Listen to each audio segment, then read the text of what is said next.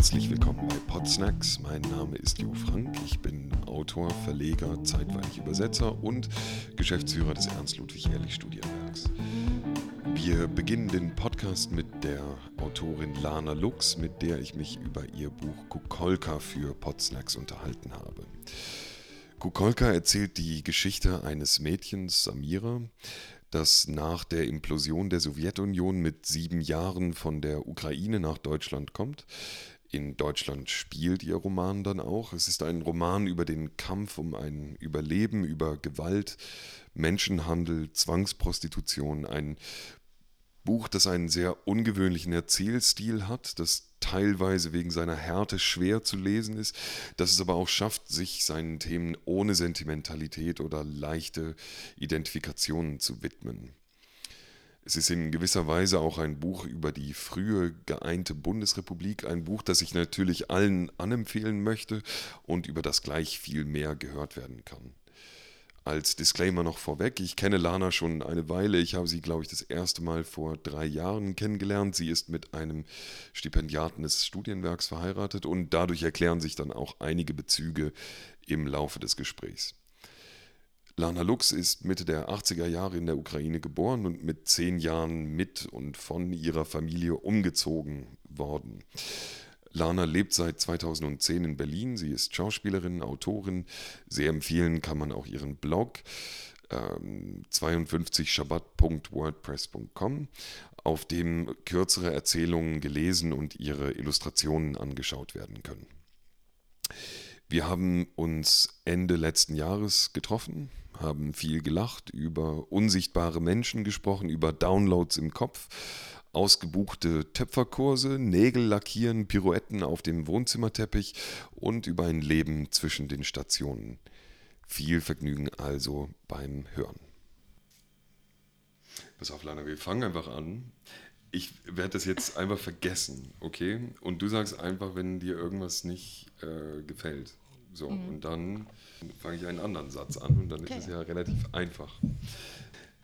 Eigentlich sollte ich ja auch noch Haxamirach sagen. Aber es ist trotzdem eigentlich ein ganz, ganz schöner Zusammenhang, weil ich, glaube ich, das erste Mal, also wir fangen da, äh, doch mal an, über das Buch zumindest zu reden. Achso, das muss ich nicht irritieren. Übrigens, ich schaue Leute beim Reden selten ja, an. das ist mir schon aufgefallen. Okay, also es ist aber nichts, nicht blöd gemeint. Irgendwer erzählte mir von deinem Buch und du warst das überhaupt nicht selbst. Es war auch nicht Konstantin. Ich hatte dich ja, glaube ich, mit Konstantin irgendwann mal in der Synagoge gesehen bei irgendeinem Kinderschabbat. Und dann warst du irgendwann mal bei irgendeiner Veranstaltung, wo ich mich daneben benommen habe. Angeblich. Welche von denen? Danke. Und dann. alles ganz richtig. Und dann erst erzählte mir jemand, dass du ein Buch schreibst. Ich meine, ähm, dass du, nee, dass dein Buch rauskommt. Und ich muss ganz sofort ehrlich sagen, dass meine erste Reaktion war, ach, nicht schon wieder. Ja, also, das hat ähm, so jeder. Ich, äh, es war hm. so schrecklich. Es war immer so eine Reaktion, oh, Töpferkurs war ausgebucht. Nein, nein, nein, so nein, nein. nee, es ging mir gar nicht um den Töpferkurs, sondern ich dachte irgendwie, ey, nicht schon wieder die nächste autobiografische jüdische, Migrations jüdische Migrationsbiografie. Ja. Genau, so. Ja. Und dabei dachte ich natürlich auch, es ist schon irgendwie ironisch, dass wir das jetzt sagen können. Ne? Also, wo es, äh, glaube ich, vor drei Jahren oder was, ich weiß nicht, ob du das mitgekriegt hast, ähm, gab es ja eine dieser vermeintlichen Literaturdebatten, äh, wo es hieß, es werden nicht genug migrantische Stimmen, äh, kommen nicht genug migrantische Stimmen in der deutschen Hat sie mit Billa angefangen oder? Wurde sie mit Billa, Billa war beendet? dabei. Ah, äh, ah, ich glaube, glaub, Billa hat noch nie was beendet, sondern wenn dann irgendwas, was beendet. irgendwas äh, genau. angefacht. Aber ähm, äh, so, das war der Stand von vor drei Jahren oder was. Und dann kamen plötzlich ja diese ganzen, äh, ganzen Autobiografien. Ähm, okay, sorry, tut mir leid, dass ich dich jetzt unterbreche, aber ja. du musst einmal kurz rumkommen und dir das ansehen. Das ist so geil. Was ist denn da? was, was macht es? Schau mal. Siehst du das? Mm. Es ist wie so ein Schädel. Siehst du diesen Nasenknochen und das Gebiss? Ah, ich sehe, ah ja. So ja, geil, oder? Siehst du mal, es ist. Äh, Tut mir leid, ich will. Das kommt, das, das kommt, durch die Dunkelheit. Ich sag's dir, weißt du, wenn hier jetzt Licht. Sieht so krass aus, wie das mich angritzt, dieser Totenschädel-Ding. Wenn Licht reinkommen würde, Lana, ich sag's dir, dann gäbe es das nicht. Dann gäbe es irgendwelche flatternden Engel ja, und die will nee, ja niemand sehen. Die sind sehen. dann auch manchmal so richtig krass gruselig durch diese Lichtschatten. Hm? So. Hm. Ey, sorry, so, tut mir leid. Alles gut, alles leid. gut. Einfach weit. Es war vor drei Jahren und dann war die Diskussion. Für Totenschädel unterbreche ich immer alles. Also, genau. Ähm, und dann nee, genau. Und ich dachte, ey, fandest du es ironisch, dass man jetzt drei Jahre später ja, genau, das nicht mehr sagt, will, ey, auf ich einmal. ey, ich kann es nicht mehr sehen, oder? Also, äh, sorry, ja, ja, los, los, los. Äh, ähm, also, wo ich mir denke, es ist schon irgendwie witzig, dass das, ähm, dass es halt, halt auch so schnell geht. Aber Bücher sind ja auch sich selbst sehr ähnlich auf so einer bestimmten Art. Also vielleicht ist es einfach nur, dass man so diese Art von Geschichte satt hat. Oder du in deiner Blase. Ja, das zu kann, vielen ist es vielleicht gar nicht durchgedrungen, so zu, bis zum Mainstream.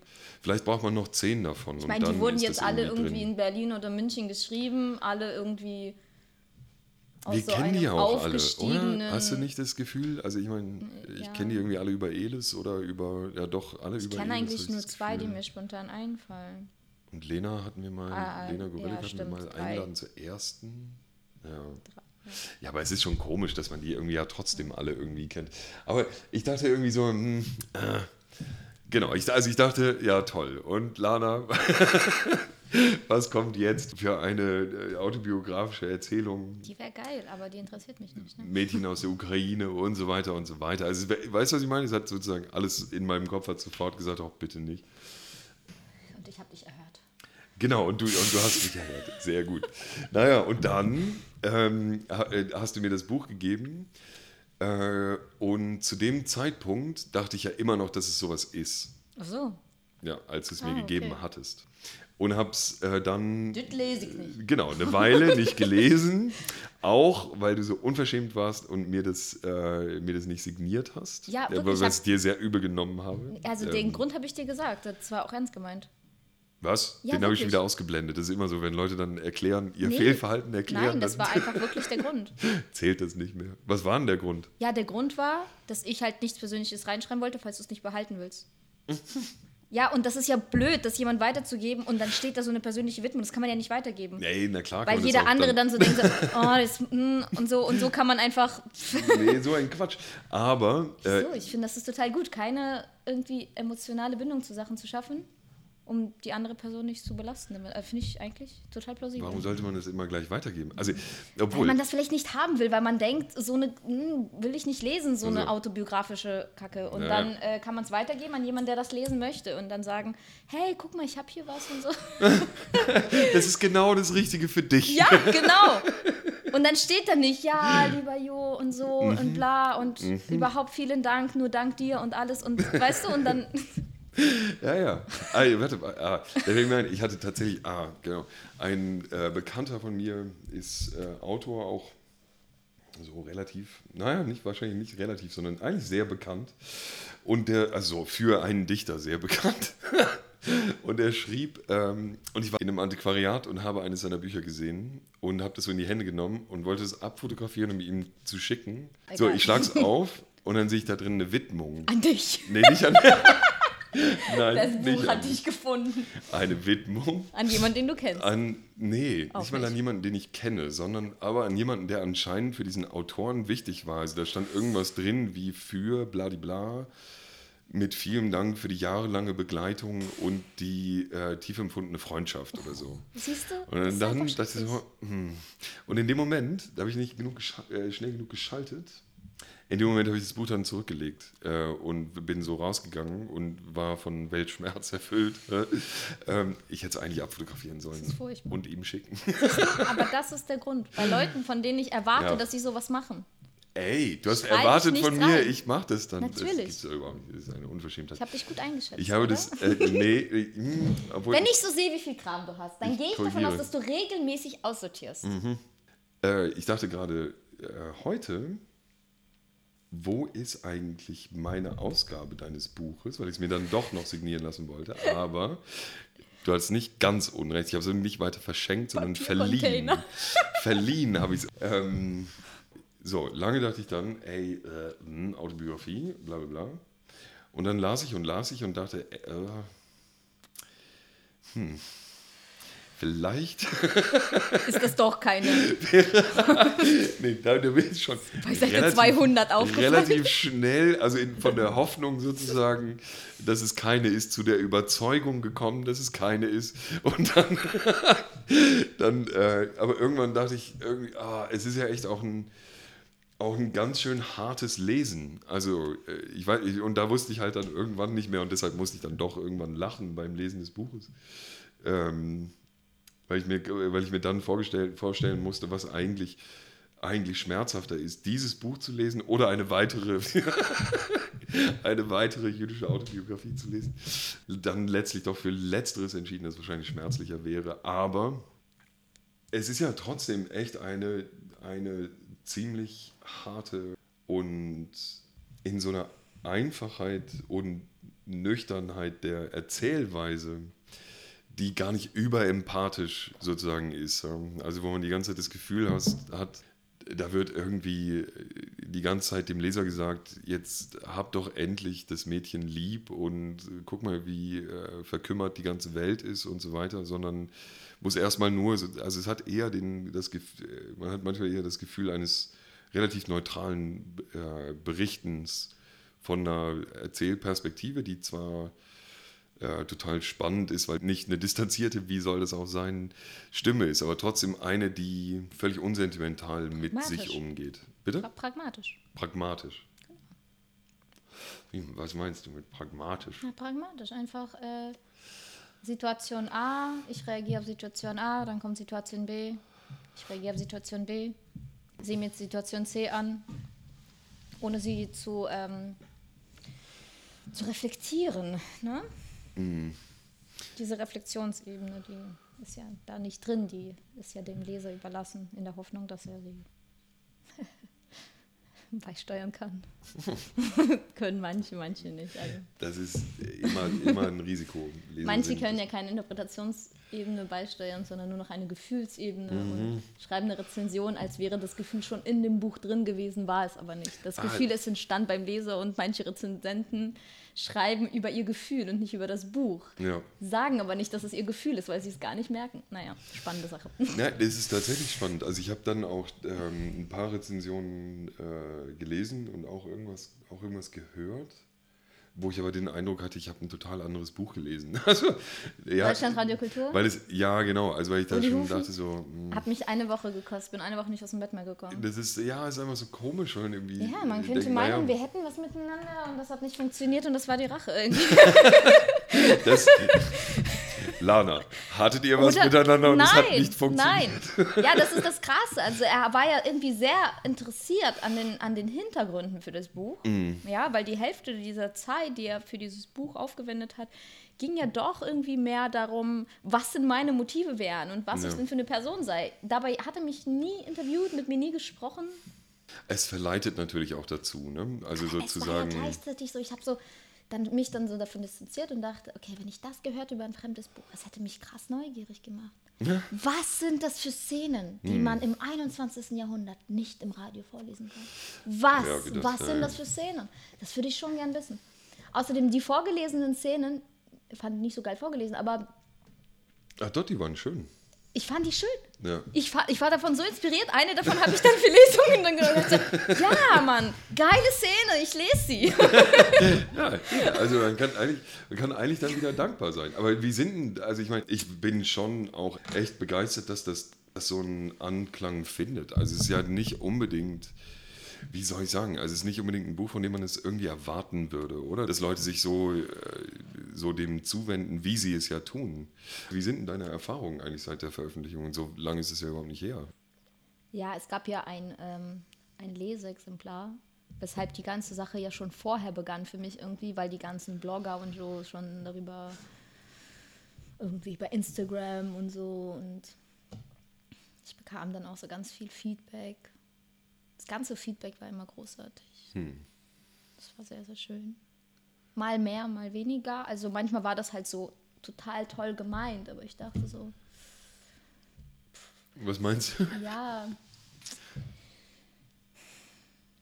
Ja, was ich halt nicht mochte, waren halt so ganz begeisterte Zuschriften an mich, die dann sowas sagten wie. Ähm, Tolle Sexszenen, nee, Entschuldigung. nee, Gott, sei- das Gott sei Dank noch gar nicht. Kommt noch. Äh, Gott sei Dank das noch gar nicht, aber sowas wie, ja, und danach ging es mir halt so voll irgendwie so gut, weil ich dachte, Mann, hab ich's gut und so. Und ich dachte, Also, ähm, das war nicht die Absicht, aber ähm, ja. Ja, dann habe ich gar nicht viel mehr dazu geschrieben. Ich habe dann einfach geschrieben, ich freue mich, dass das Buch dich erreicht hat oder so. Ähm, wünsche dir alles Gute oder sowas. ich freue mich, dass du es gekauft hast. Das muss man einfach nur schreiben. Ja, ja, das, ja. Aber ja, viele, also das waren halt wirklich nicht so viele, die so waren. Viele waren halt so, dass die das irgendwie auch verstanden haben, glaube ich. Hoffe ich. Wie ist es denn zu diesem Buch eigentlich gekommen? Ich habe vorher äh, mit meiner Lektorin und im Verlag auch gefragt, so, ja, soll ich einfach so tun, als wäre ich so, als, so, also soll ich so ein bisschen normalere Antworten geben oder soll ich die Wahrheit sagen? Und die meinten so, ja, sag einfach immer die Wahrheit. Das habe ich dann einfach gemacht. Ähm,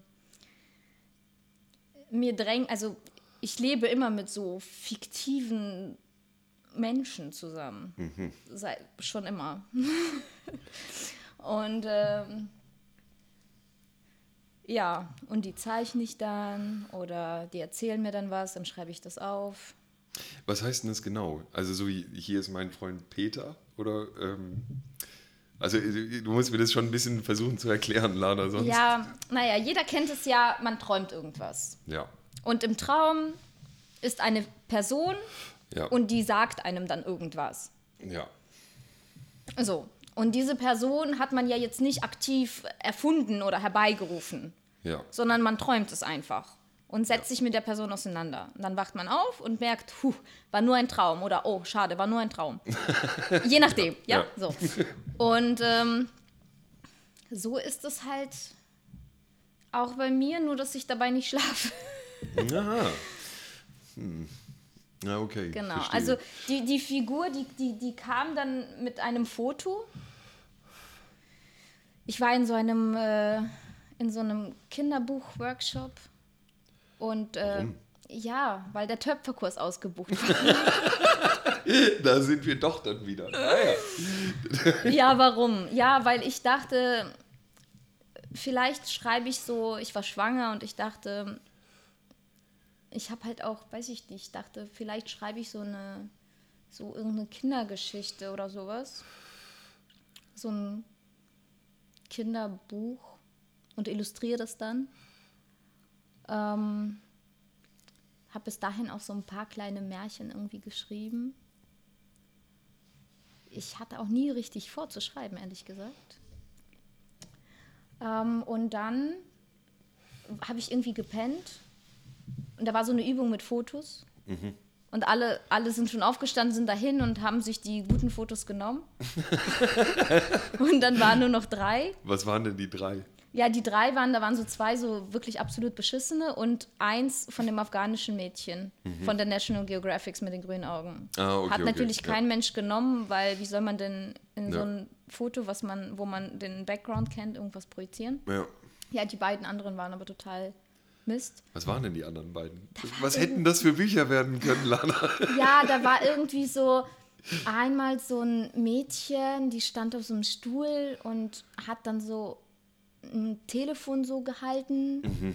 Und einmal war das so irgendwie so ein Kind, weiß ich nicht. Ich weiß nur noch, dass das so ein Teddy war und irgendwie so, so, so einfach totaler Quatsch. Also die waren, die haben mich gar nicht angesprochen, da, Okay. war, da war irgendwie nichts. Ja, also habe ich dann dieses, dieses, dieses Mädchen mit den grünen Augen genommen, fand dieser Blick, also das ist ja, ja, und dann habe ich das so genommen und bin dann zu meinem Platz gewatschelt. Ich konnte noch voll gut laufen, ich war noch nicht so deutsch. Ich, hab, ich bin sowieso nie gewatschelt. Nee, das stimmt. Das, äh, ich erinnere das sogar. Ich habe dich nämlich sogar schon vorher gesehen, als du schwanger warst. Du warst nicht so eine Watschelschwangere. Nee, ich war überhaupt keine Ja. Warteschwangere. Ähm, ich habe mir dann vor der Entbindung noch die Fußnägel lackiert, weil ich dachte, äh, ich werde ja dann Wochenbett haben und äh, möchte gerne schöne Füße anschauen. Natürlich. Und ich wurde dann äh, von meiner Scheiß Schwiegermutter... aufs Kind, ich will Füße sehen. Ja, klar. naja, also. Und dann meinte jemand irgendwie so zu mir so, wer hat dir denn die, wer hat dir denn die Fußnägel gelegt? Und ich dachte so, ja, ich selber. ja, oder auch im Geburtsvorbereitung, also viele Schwangere waren dann so, ah ja, zieh mich mal hoch, Liebling und so. Und äh, also ich war sehr fit. Ja, gut, okay, aber Ja. du bist dann zurück äh, zu deinem Platz. Ja, ich bin dann Bild. zurück zu meinem Platz äh, geschwebt ähm, und ge ge getanzt. Ähm, Genau, habe mich mit einer Pirouette wieder hingesetzt. Und äh, da war diese ganze Geschichte, das war wie so ein Download in meinem Kopf. Die war komplett da, der ganze Plot. Zack. Und dann sollte man eben irgendwie sich kurz Notizen machen und jeder sollte dann so ein paar Sachen sagen zu seiner Figur. Und dann war ich dran und war dann so, hab dann irgendwie Sachen erzählt. Und ähm, die Kursleiterin war so, hast du dir das, also ist das von jetzt oder? Das wird ein total schönes Kinderbuch. Ja, und dann war das irgendwie so, ja, das war dann irgendwie so gar nicht kinderbuchmäßig. Ich dachte, ja, vielleicht Jugendbuch. ja, in, ja, dann bin ich nach Hause und diese Figur, diese Samira, die war mega penetrant. Die war dann da und hat nie aufgehört, immer wieder ihre Sachen zu erzählen in meinem Kopf. Ja, die waren, wie man jetzt nachlesen kann, nicht so schön teilweise. Und ja, aber ich habe das angefangen zu schreiben und habe dann einfach immer weitergeschrieben. Wie lang war denn dieser Schreibprozess überhaupt?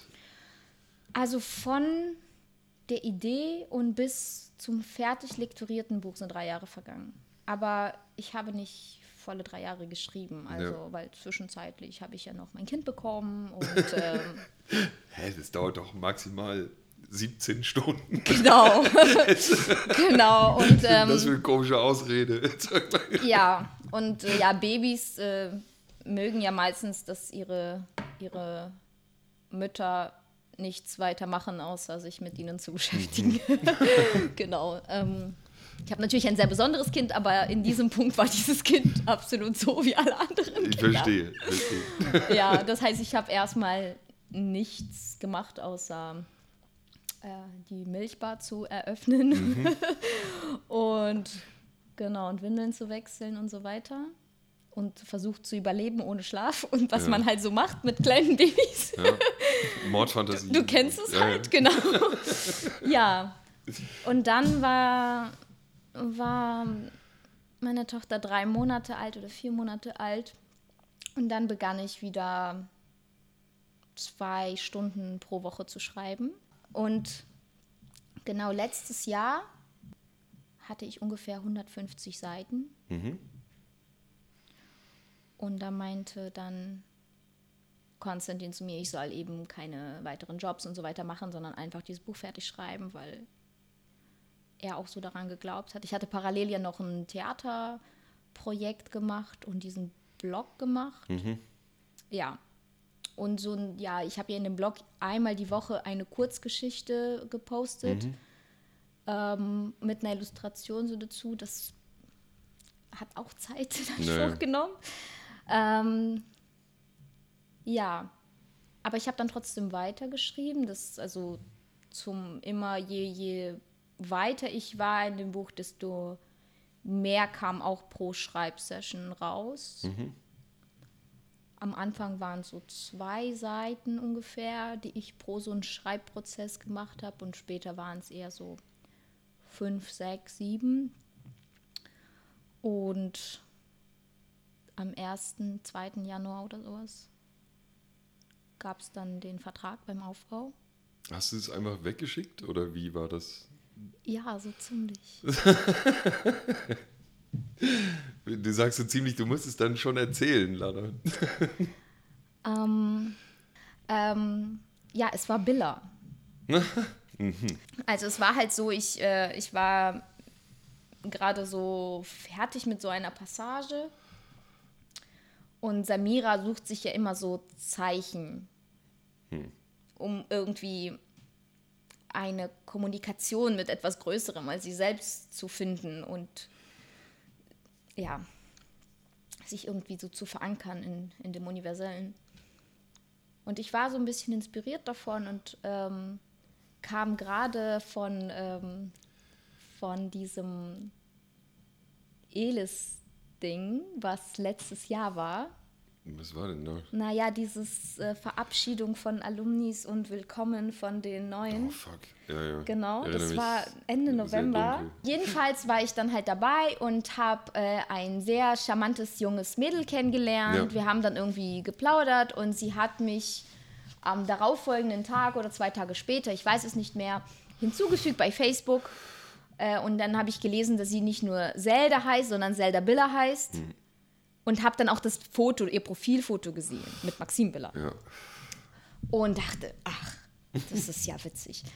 Und ähm, es war halt abends und ich war in so einer, in so einer seltsamen Stimmung ähm, und habe dann so gedacht, ja, ich schicke dem eine Freundschaftsanfrage und wenn er sie annimmt in 48 Stunden, soll das ein Zeichen sein, dass mein Manuskript nächstes Jahr veröffentlicht wird. Ich verstehe. Da Auch wenn also- natürlich alle gesagt haben, auch Leute, die sich vor allem mit, mit, diesem, mit diesem ganzen Literaturbusiness auskennen, dass das ja vollkommen unmöglich ist, weil das hat ja alles wahnsinnigen Vorlauf Mhm. und, und ja.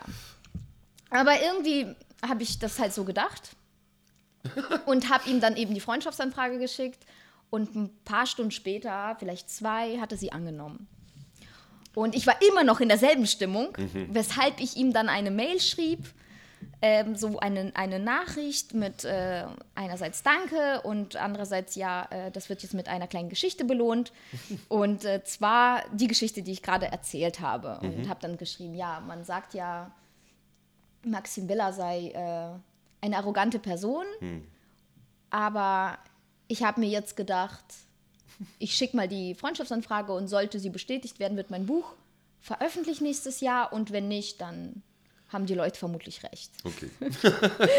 Und habe dann geschrieben, vermutlich werde ich jetzt aus der Freundschaftsliste wieder gelöscht, aber den Zweck hat es ja trotzdem erfüllt. Also so in der Art. Und Maxim hat dann geschrieben, nochmal am nächsten Tag, ja, die Leute haben schon recht, aber ich habe gerade so in dem Blog rumgelesen und äh, finde den ziemlich gut. Ja, und äh, ja, da war ich natürlich so, habe mit ganz vielen Wattebäuschen um mich geschmissen und gesagt, oh, danke und so. Also ein bisschen cooler war ich schon, so eher so, Ein bisschen. "Mm, vielen Ja, Dank und genau. ja, genau. Und ähm, habe dann so einfach ein paar Pirouetten halt auf dem Mhm. Wohnzimmerteppich gedreht und dann war es wieder gut. Und dachte, das war's dann auch schon und total toll und hm. Und dann sind noch mal irgendwie zwei Tage vergangen und dann hatte er mir eine E-Mail-Adresse geschickt und gesagt, sollte es dieses Manuskript tatsächlich geben, von dem da die Rede war, schick es doch an die Lektorin vom Aufbauverlag. Ja. Und äh, dann habe ich gedacht, okay, das ist ja gar nicht so richtig fertig. Und abgesehen davon, ich habe es ja nie wieder drüber gelesen, was ich geschrieben habe. Und abgesehen davon, ich bin Legasthenikerin. Und da hat Das stimmt doch überhaupt nicht, Lana. Du hast einfach eine schlechte Rechtschreibung. Komm, sei ehrlich. Nein, ich bin wirklich Legasthenikerin. Das ist, das ist leider die bittere Wahrheit. Aber ich habe so viel daran gearbeitet, dass mittlerweile es einfach aussieht, als hätte ich einfach eine schlechte Rechtschreibung. Ah ja, okay. Hm. So, more or less. Ähm, genau, dann habe ich das abgeschickt. Und zwei Wochen später ungefähr bekam ich dann eine E-Mail. Ich habe es noch nicht ganz fertig gelesen, aber ich finde es sehr gut. Ähm, lass uns doch bitte am 2.1. zum Mittagessen treffen und danach kann ich dir den Verlag zeigen. Nicht schlecht. Und dann dachte ich, Was gab es denn zum Mittagessen? ähm, es war so Chicorée mit roten Linsen und so einer Salatvariation mit ähm, Balsamico-Creme Auf- auf einem auf äh, einem, einem auf- Mousse aus. Äh, auf einem Mousse aus, äh, aus Verlagsvertrag. Sehr gut, okay. Genau. So war das dann. Und dann einen Tag später, es war ein Mittwoch, war ich im Verlag, habe es einfach unterschrieben. Das ist, ja, das ist eine sehr Genau. schöne Geschichte. Ja. Das so, ha, und dass Elis da eine Rolle spielt, das äh, Genau. freut mich natürlich. Und dann wurde mir auch gesagt, dass es dann der Spitzentitel sein wird. Dadurch habe ich erfahren, dass Verlage ein Programm haben und auch Spitzentitel haben. Verstehe. Und im Zuge dessen habe ich auch erfahren, dass es Lesungen gibt. Ich wusste vorher nicht, dass es Lesungen gibt zu Büchern. Und genau, darauf folgend habe ich dann sehr viele Lesungen besucht, um zu sehen, was das sein soll und warum Leute sowas besuchen. Fand sie alle langweilig. Ich fand die Hälfte sehr ich, langweilig. Ich verstehe es total. Warte mal, ich hole noch ein Bier. Möchtest du noch ein Bier? So ein, ja, ne? ja. So, Entschuldigung, so bevormunden bei Alkohol. Möchtest du noch ein Bier dann? Ja.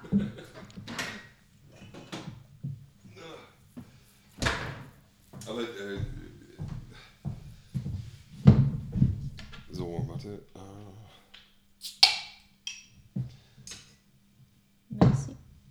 aber Lesungen langweilig, verstehe ich sofort. Aber Na, nicht alle, nicht alle. sag mal, was du. Okay, dann machen wir es mal positiv. Ich habe immer so diesen Drang, das Negative sofort zu betonen. Hast du da irgendwas mitgenommen, was du sozusagen nicht machen willst dann für Hm. eigene Lesungen? Ja, ganz viel. ganz viel. Und zwar Popeln auf der Bühne. Nö, mach auf der noch. Bühne, das fand ich halt eher positiv. Ja, ich habe, was habe ich mitgenommen? Ähm, ich habe mitgenommen, dass, ähm, dass man besser gut lesen sollte als schlecht lesen. Das ist schon mal, das hilft. Genau, hilft. das hilft einfach, lieber besser zu lesen als schlechter zu lesen. Nein, das ist, ist ja selbstverständlich. Ähm, ja, was ich, was, ich, was, was ich wirklich daraus gelernt habe, war, man sollte, oder was ich mir vorgenommen habe. Ich habe mir vorgenommen, ich sollte nicht äh, Sachen lesen, die ähm, die Höhepunkte des Buches darstellen.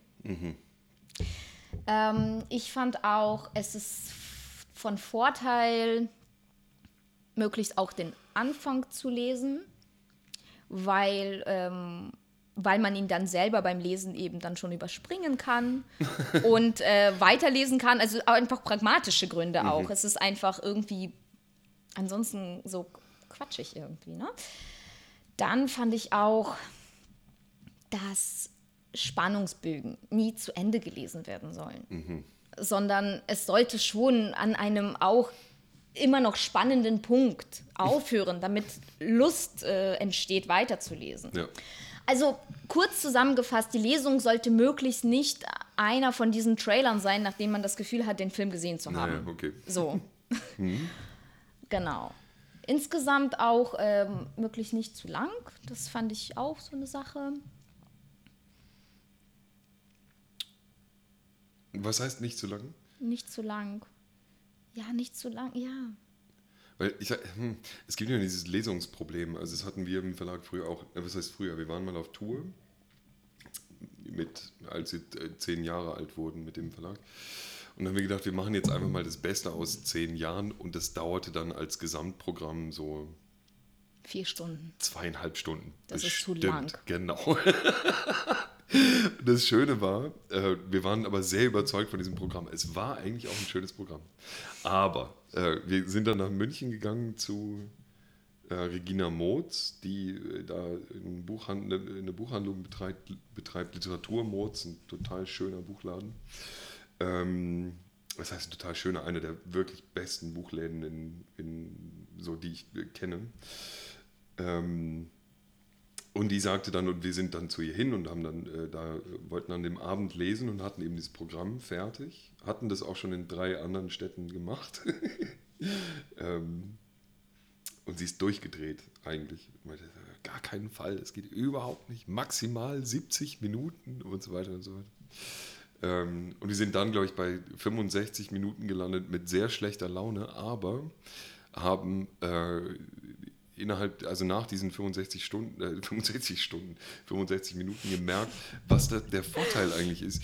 Die Leute haben noch Energie, äh, die rechte Hand in die hintere Hosentasche zu führen und das Portemonnaie rauszuholen. Nach zweieinhalb Stunden wollen die halt Es- alle nur noch sterben. Es soll, es soll halt vor allem Appetizer sein. Also es, es soll ja anre es soll ja Lust machen. Es soll Ja. ja, Lust auf das Buch machen.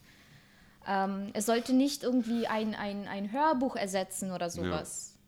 Und schon gar nicht soll es einfach die, die allerbesten äh, Stellen und Häppchen irgendwie schon vorweggenommen haben. Also das ist halt auch sowas.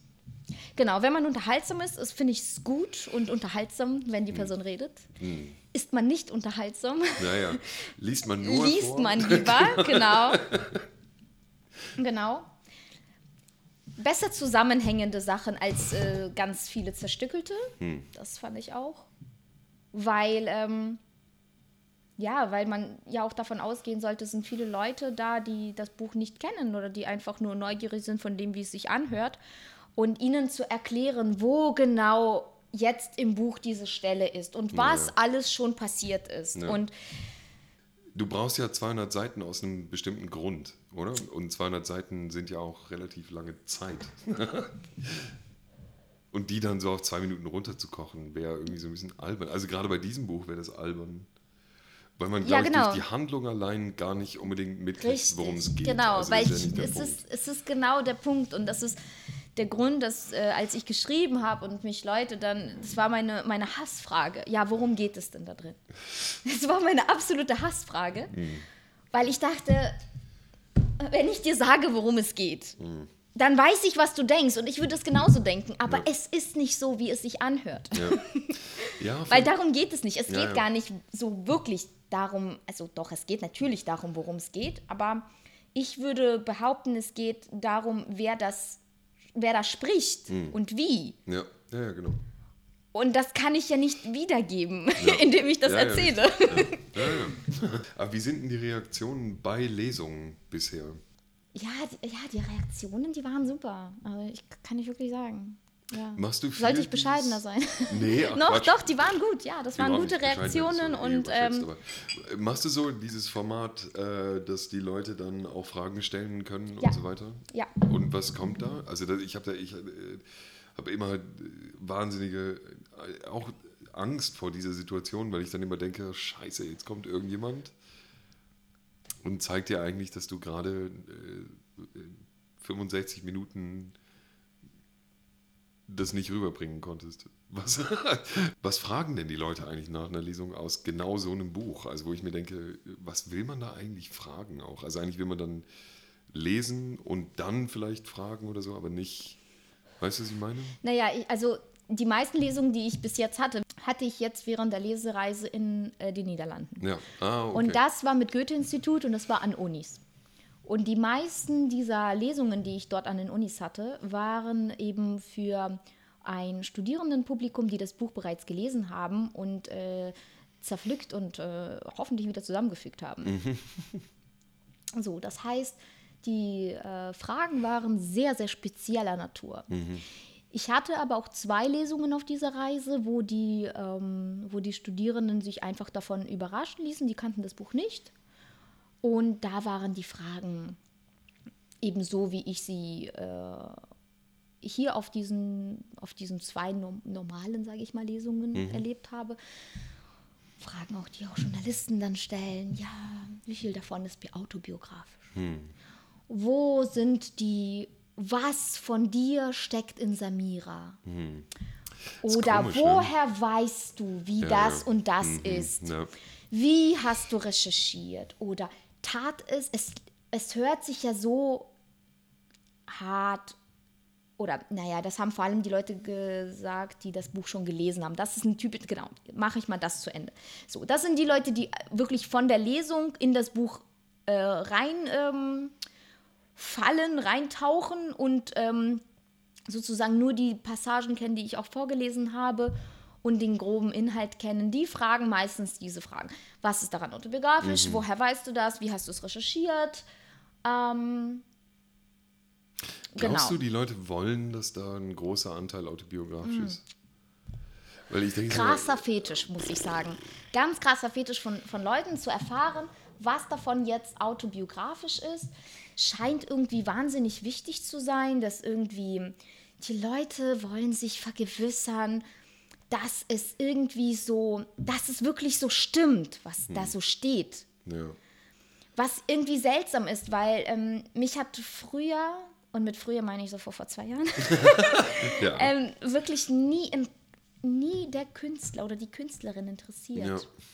Mich hat immer das Kunstwerk interessiert und jetzt im Nachhinein ähm, merke ich auch, was mir da so auch entgangen ist, ne? Also vom Verständnis, aber gleichzeitig merke ich auch, was einem verloren oder mir auch ein bisschen verloren geht, indem ich das doch jetzt mit dem, mit dem Künstler oder der Künstlerin zusammenfüge. Ich verstehe. Mhm. Ähm, weil plötzlich Sachen äh, sich aufdrängen, ah, so ist es zu deuten, ach, so ist es Nein. vielleicht gemeint. Und ich finde, das, das ist vielleicht meine, meine Einstellung oder mein, mein Zugang dazu, der nicht für jedermann irgendwie vielleicht verständlich ist und äh, auch nicht nachvollzogen werden muss. Aber mein Gefühl zur Kunst ist, es ist eigentlich ganz häufig, egal von wem das ist, dass viel, vieles von der Kunst irgendwie von einer, von, von, von, von woanders kommt. Und der, der, der, der Künstler für die Sache irgendwie so von der Kunst selbst ausgewählt wurde, dass sie durch ihn rauskommt. ja. Weißt du, was ich damit meine? ja, ja, klar. So, und, und dann muss es für sich stehen Ja, können ja. und leben können. Ja, ja, für sich, Ja. ohne dass das dann klar wird, aha, das ist so eine Verarbeitung von diesem und jenem. Mhm. Sondern entweder es lebt und es ist schlüssig und Mhm. es berührt mich und es ist für mich nachvollziehbar und es hat in sich eine Logik und es lebt für Ja. sich. Ja. Oder es tut es nicht. Und dann hilft es mir auch nicht, Ja, ja, dass wenn ich die Biografie und den, die Zeit und die Epoche und alles Ja. Mögliche verstanden habe, dann Eigentlich ist, genau. diese hab- Art ja, ja. interessiert mich persönlich Es etwas weniger. Auch, es ist auch echt uninteressant. Ja. ja, Also wenn jemand da wirklich, äh, verstehst du, was ich meine? Jemand fragt, wie viel davon ist autobiografisch. Einerseits, um das selber zu verstehen. Und bei diesem Thema habe ich aber auch das Gefühl, dass da irgendwas bei dieser Frage noch ekliges eine Rolle spielt. Also sie wollen irgendwie auch das als Person irgendwie greifbar haben. Also verstehst du ungefähr, worauf ich hinaus will? ich wurde ganz häufig gefragt, zum Beispiel, ob, ob es Samira gibt. Ja. Ob es. Und das war für mich auch ein hohes Kompliment, weil sie ist so lebendig, dass, dass Dass es Leute das glauben macht, dass, Ja. dass es sie wirklich geben muss. Ähm, nein, es gibt sie in, in der realen Welt so nicht, aber trotzdem ist sie für mich real und sie ist real. Ja, aber sie ist ja nicht du. Also das, Nein, das, und meine. sie Also ist halt will eben ja- nicht ich. Und dann ja. fragen eben Leute, ja, was davon. Und ich meine, klar, Leute fühlen sich dann sehr, sehr beruhigt, wenn sie zum Beispiel fragen, und diese Kinderheimgeschichte, ja, da sind ja so viele Details davon. Aber woher wissen sie das denn? Und Leute fühlen sich sehr beruhigt, wenn ich sage, ja, ähm, klar, ich musste der Figur ja auch, so sie hat mir ihre Geschichte erzählt, aber gleichzeitig musste ich ihr Details leihen, um es dann auch wirklich zu erzählen, um Ja. nicht nur die Geschichte zu erzählen, sondern sie zu zeigen, weil ich will die Geschichte nicht erzählen, Ja. sondern mir geht es immer darum, sie zu zeigen. Mhm. Und dieses Erzählen soll dann weiter passieren, dieses Verstehen soll weiter passieren. Mhm. Ich möchte die nicht meine verstandene Geschichte weiter erzählen, Ja. sondern sie nur zeigen. Und, ähm, und wenn ich dann sage, ja, diese Details, das ist mein Kindergarten einfach. Ja, also diese gesamte Heimsituation, das ist mein Kindergarten. Und ähm, viele, viel krassere Geschichten sind da erst gar nicht reingekommen, ja, Ja. um dann nicht so ein Overkill zu machen. Und ähm, ja, und ist, ich finde das manchmal schade, das so zu beobachten, dass Leute dann, dass es sie irgendwie ja, entspannt oder so, ähm, das nicht anders zu benennen, ähm, dann zu sehen, ja, äh, ah, okay, sie weiß, wovon sie da schreibt. Aber es ist nicht so, dass ich davon schreibe. Ich zeige einfach etwas. Und ja, und ich finde, dann, dann sowas zu, zu glauben, ja, das muss doch irgendwie, ey, das muss doch durchgelebt sein, damit man das zeigen darf, finde ich halt irgendwie Blödsinn, weil, also ich bin, ich bin auch Schauspielerin und ich denke mir, ja, und wenn ich das gut spiele, dann ist es ja auch nicht dann die Frage, ja, Ja, aber ja. ich weiß, dass du eigentlich, eigentlich habe ich dich auf dem Spielplatz gesehen und du hast sehr wohl ein Kind. Ja, und ja. das ist halt, du bist halt eigentlich ganz anders im Leben. Warum spielst du das dann so? Naja, weil das die Rolle ist, Mensch. So, und dann kannst du doch froh sein, wenn ich die Rolle so verkörpere, Hm. dass du das glaubst, dass ich in dem Moment das bin. Es ist doch meine Aufgabe, es zu verkörpern. Ja. Und im Schreiben ist es für mich irgendwie nichts anderes. Es geht für mich um, um diesen um diese Figur, diesen, diesen Menschen, dieses Mädchen Samira, sie so zu zeigen, dass sie lebendig ist. Es geht, also klar, leih ich ihr manche Sachen, Ja. aber es geht ja nicht um mich. Warum Ja, soll es denn noch um mich gehen? Aber ähm, äh, ich habe noch so eine völlig andere Frage, die ich unbedingt noch, noch äh, loswerden wollte. Und dann noch eine. Also, pass auf. Erstens diese Frage von, genau, Sprachen und Sprachlichkeit. Das geht jetzt davon allerdings so ein bisschen sehr weit weg. Mm. Was sprecht ihr zu Hause miteinander? Mit wem? Mit wem? Was sprichst du mit deiner Tochter? Meistens Deutsch, manchmal Russisch. Mhm. Was sprichst du mit Konstantin? Deutsch. Warum? Äh, warum? warum? Was soll ich mit Konstantin sprechen? Du solltest eigentlich mit ihm Russisch sprechen und mit deiner Tochter Deutsch. Das wäre viel lustiger. Dann müsste, Aber dann hätte so würde er eine, ja nichts verstehen. Ja, aber es hätte so eine doppelte Erziehungsmaßnahme. Ja, Na, aber darauf wollte ich, ah, Hilfe, darauf wollte ich gar nicht hinaus, sondern auf, eigentlich wollte ich auf das Schreiben hinaus. Also wie sozusagen, ob da beim Schreiben du das Gefühl hattest von Interferenzen sozusagen noch von diesen zwei Sprachen. unbedingt, unbedingt. Also ähm, ein großer Teil, gerade der Anfang und gerade die Dialoge, die habe ich Russisch gehört. Also in meinem Ah, Kopf waren sie auf Russisch Ja. und ich habe sie versucht, also ich habe sie dann auf Deutsch aufgeschrieben,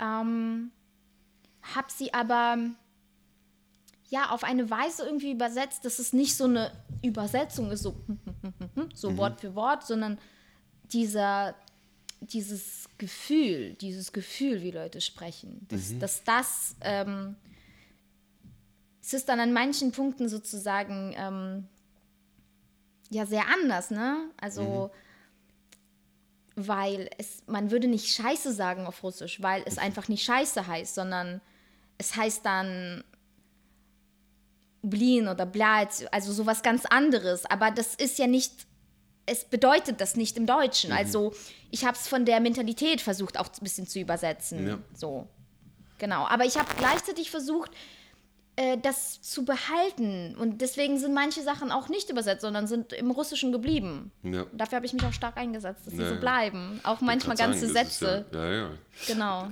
Wie ist denn da die Reaktion gewesen? Weil das ja eigentlich äh, schon eher ungewöhnlich ist. Also ich finde es ja, äh, ich find's, äh, find's ja toll, ist ja klar. Also, also ich setze mich ja für so multilinguales Schreiben irgendwie ein. Aber naja, das ist schon auch wieder die Frage. Ne? Also wie ein Verlag damit umgeht, ist ja das eine. Aber das andere ist, wie dann Leserinnen und Leser damit umgehen. Keine Ahnung. Hm. Ich weiß es nicht. Das weiß ich nicht. Kommt noch. Wahrscheinlich. Wahrscheinlich kommt es noch. Ich habe keine Ahnung. Aber ich glaube, dass nichts davon unverständlich ist. Mhm. Und was mir auch wichtig ist, was mir bei meiner Kunst allgemein wichtig ist, ähm, mir ist wichtig, dass es, dass es nahbar bleibt. Wieso nahbar? Das ist ein ungewöhnliches Wort. Ja, das, ähm, was ich damit meine, ist, dass es. Das habe ich schon immer geschätzt an Kunstwerken seit meiner frühesten Kindheit. Die Sachen, die, in denen jeder, egal welchen Stand er gerade hat, sich irgendwie da anknüpfen kann. Okay. Also, dass es, dass es, dass es so viele Ebenen hat, dass es sowohl niedrigschwellig ist, als auch noch ganz, ganz viele tiefe Ebenen hat. Dass man es auf ganz unterschiedliche Weisen begreifen und äh, sehen und lesen und verstehen kann und zu unterschiedlichen Zeitpunkten immer wieder neu und anders. Ja. Also alles, was so ist, das, das begeistert mich und das, ähm, das, das, das mag ich und das versuche ich, glaube ich, auch so zu machen. Was ist eigentlich aus diesen anderen Projekten, also was wird aus denen eigentlich? Also du hast den, den Blog erwähnt und eben, es gibt ja noch diese ganze Theaterwelt sozusagen, die ja noch so eine... Jetzt gerade Also für den passiert. Blog hast du, nehme ich an, keine ich Zeit habe mehr, gerade eine- keine eine Zeit Woche. für den Blog, Ja. ja. Ich habe einfach keine Zeit für den Blog, weil ich auch gerade an meinem zweiten Roman schreibe und Mhm. das ist, ähm, Genau, das überschattet eben diese anderen Dinge. Ähm, genau, weil mein Blog war ja nicht so berichtend oder aus dem Alltag, Ja. sondern der war ja wirklich sehr, also klar gibt es da auch manche Geschichten, die autobiografisch waren, aber das ist trotzdem sehr, Ja, es ist eher ein literarischer Blog. Ähm, ja, ein literarischer kein- Blog, genau. Und das war Ja. mir auch wichtig. Ich Ja. wollte nicht so ein, Ja, irgendwelche ich habe schon wieder Konstantins Pulli so. geklaut. Solche Sachen. Ja, also das ist, ähm, das ist halt etwas, was ich nicht wollte. Also die ersten beiden Einträge im Blog sollten ja sogar darauf abzielen, es sollte ja das Experiment begleiten.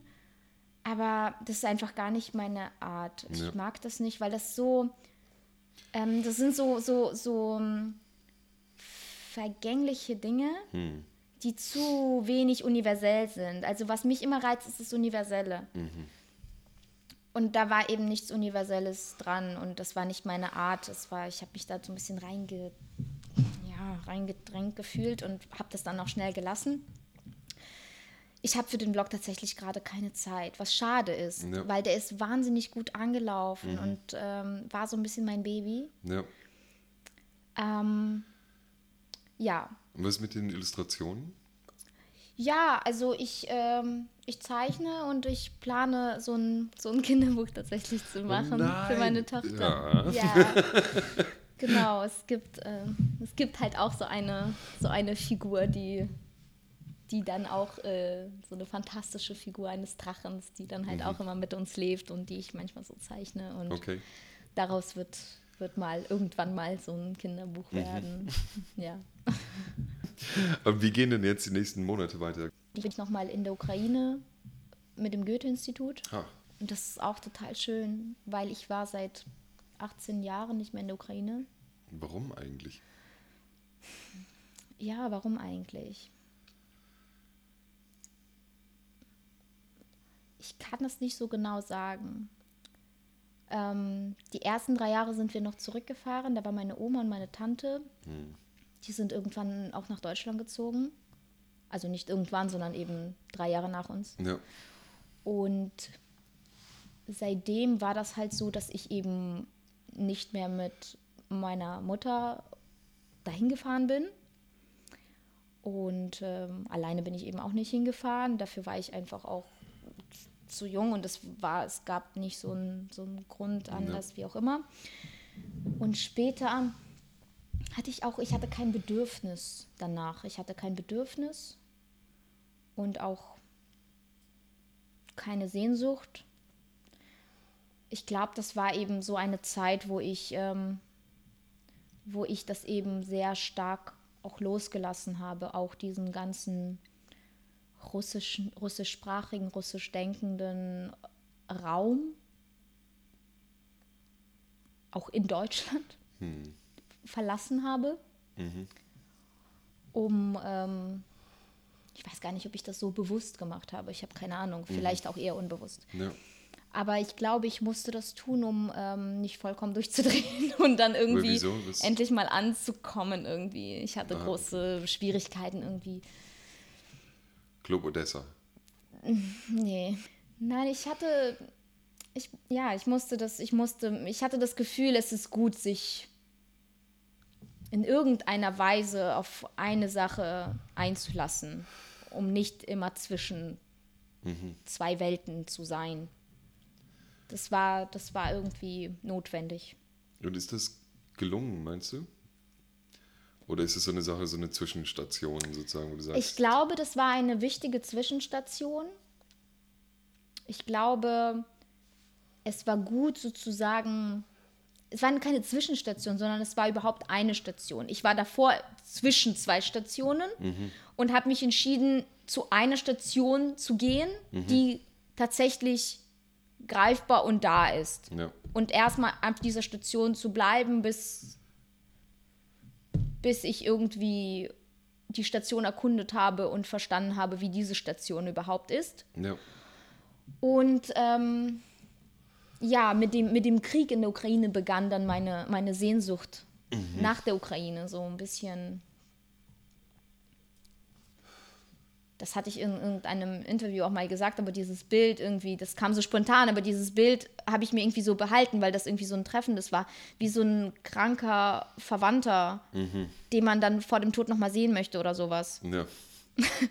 ja und so war das dann und äh, ich habe die ganze Zeit jetzt überlegt, ah ja, hm, wie schaffe ich das wieder mal hin und äh, mit, mit, ja, das ist ja immer so eine Frage von Zeit und ja. äh, der finanziellen Seite und so weiter. Und ja, da bin ich sehr glücklich, dass dieses Buch irgendwie. Hast du da Sorge gebracht hat. davor? Also hast du, ich meine, es ist ja auch spannend, was es dann wieder macht, oder? Wenn man dann. Ich glaube, ähm, nein, ich habe keine Sorge. Ähm, ich meine, ich fahre jetzt nach Lviv. Hm. In Lviv war ich bis jetzt dreimal am Bahnhof. Mhm. Und ich bin gespannt, wie das ist und wie das sein wird. Ich habe da keine Sorge, weil das, ähm, weil das eben Westukraine ist und doch ganz, ganz anders. Ich werde nächstes Jahr vermutlich äh, auch nach Dnipropetrovsk fahren. Mhm. Und da habe ich schon auch so ein Gefühl der, ähm, ja, Angst ist übertrieben, aber der Sorge vielleicht, hm. dass es, ähm, dass es irgendwas macht, irgendwas mit, ähm, mit meiner Erinnerung macht, mhm. irgendwas vermischt, irgendwas überschreibt, irgendwas nee. löscht hm. oder sowas. Was ich eigentlich nicht glaube, weil ich habe äh, eine sehr präzise Erinnerung an meine früheste, allerfrüheste Kindheit. Mhm und auch an die Ukraine und auch an die Stadt und an die Menschen und an Gespräche und an, an Sachen, an die ich gedacht habe und die ich gesagt habe. Mhm. Ich habe ganz präzise Erinnerungen an Gespräche, die ich im Kindergarten geführt habe mhm. mit anderen Kindern und auch was Erzieherinnen so gesagt haben, was Leute allgemein gesagt haben. Okay. Ich glaube nicht, dass das löschbar ist. Nee, ich glaube auch nicht. Nee, nee. Aber das ist, ja, aber es ist trotzdem spannend, wenn es dann eben so eine Art von Abgleich dann vielleicht ist. Also du bist ja jetzt äh, definitiv nicht mehr dieselbe. Nein, genau. Aber man sieht ja die Welt dann eben auch mit den Augen der letzten. Ja, aber ich, ich freue mich drauf. Ich habe das Gefühl, es wird mir etwas zurückgeben, etwas, was ich, ähm, was ich von mir abschneiden musste, mhm. um hier anzukommen. Das ist komisch, also ich äh, will da gar nicht drauf rumreiten, aber du, dass du das so brutal ausdrückst. Also weil es mich, es interessiert mich einfach, warum diese Trennung oder das Bedürfnis nach dieser Trennung so stark war. Ja, also das kennt jeder, der zum Beispiel eine Beziehung beendet. Hm.